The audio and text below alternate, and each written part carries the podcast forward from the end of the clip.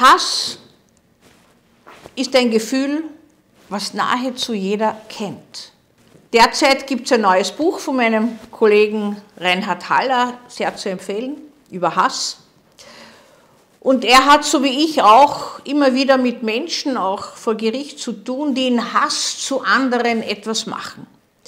Hass ist immer enttäuschte Liebe, hat Bert Hellinger, der bekannte, inzwischen verstorbene Familiensystemiker, benannt. Hass hat eine unglaubliche Kraft, denn er bindet zwar in Sekundenschnelle, aber manchmal für Ewigkeiten Menschen aneinander. Hass ist schwer zu lösen. Manchmal gelingt es, dass man Hass einfach annehmen kann, in sich spürt und es selbst umsetzen kann in ein positives Gefühl. Dazu braucht es aber dann doch therapeutische Hilfe, damit man überhaupt zu diesen Enttäuschungsgefühlen kommt. Diese Enttäuschungsgefühle entstammen ja gar nicht so der nicht erfüllten Liebe durch den anderen, sondern die Enttäuschung ist unausgesprochen über die eigenen Vorstellungen, Wünsche, die im Leben versagt bleiben. Oft gilt der Hass auch gar nicht dem, auf den sich das Ganze entlädt, sondern einer viel früheren Bezugsperson, wo wir nicht imstande waren, das zu artikulieren, was uns wehgetan, gekränkt hat, wo einfach dieses Gefühl sich angestaut hat. Und manchmal werden abhängige Beziehungen mit Hass beendet, weil es aus diesen Verstrickungen kein Aus gibt. Es gibt kein friedliches Gehen wir auseinander aus abhängigen Beziehungen, aus hasserfüllten Beziehungen aufgrund von Kränkung, Demütigung immer wieder erfahren und unlösbar. Keiner ist schuld. Jeder ist Täter wie Opfer.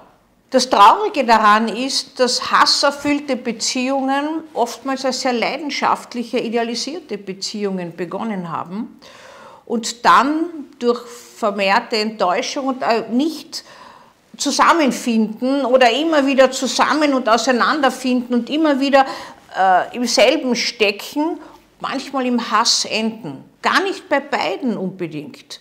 Einer weiß dann meistens immer besser als der andere, was schuld ist und was er anders machen könnte, sollte, fühlt sich manchmal gar nicht beteiligt, sondern ladet alles am anderen ab und sagt, der oder die hat es verbockt, hat es nicht ausgehalten und hat halt alles so im Hass jetzt auf mich abgeladen. Aber im Endeffekt ist das meistens nur ein Momentstatus und in vielen Fällen gelingt es, diesen Hass zu lösen. Der Hass gilt ihm letztlich sich selbst. Und das Ganze ist auch zu beruhigen, oft mit therapeutischer Hilfe, nach einer gewissen Zeit des Abklingens und klar hinschauen, indem jeder der beiden Verantwortung übernimmt für das, was er gemacht hat, was er nicht gemacht hat, was er dem anderen angetan hat und dass da nie einer allein schuld ist, wenn eine Beziehung im Hass endet. Allein mit Herzöffnung, Quantenheilung, Wunden, äh, Salben mit göttlicher Energie wenn man daran glaubt, dann hilft es. Vielfach wird es zu wenig sein. Es bedarf schon der Aufarbeitung einer Erfahrung, die tief in das eigene Selbst sich geprägt hat, wo derjenige, der gehasst hat, auch das Gute im anderen sehen kann und letztlich dann auch sich selbst im negativen wie im positiven sehen und annehmen kann. Dazu gehört auch Verantwortung zu übernehmen für das, was wer gemacht hat. Manchmal enden diese hasserfüllten Beziehungen nicht nur mit verbalen und emotionalen Attacken, sondern mit körperlichen Attacken und leider mit Tötungsdelikten. Und es ist für mich immer wieder erstaunlich gewesen, dass Menschen, von denen ich gehört habe, dass sie mir erzählen, er oder sie war mein Alles, den anderen getötet haben.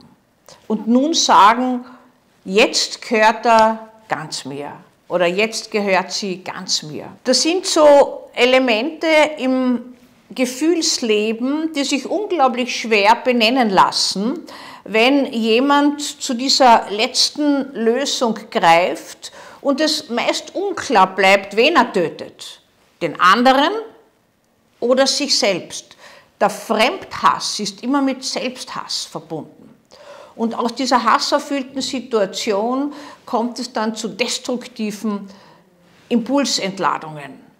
Diese destruktiven Impulsentladungen können manchmal auch nach einem Tötungsdelikt erst wahrgenommen werden. Und ich habe nicht wenige Täter und Täterinnen getroffen, die mir gesagt haben, ich hätte mich selbst dazu nie fähig erachtet. Ich habe eigentlich Angst gehabt, dass mir was passiert.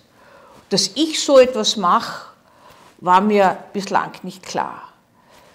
Jeder ist zu Hass, jeder ist zur Liebe und jeder ist leider auch zum Töten von uns fähig.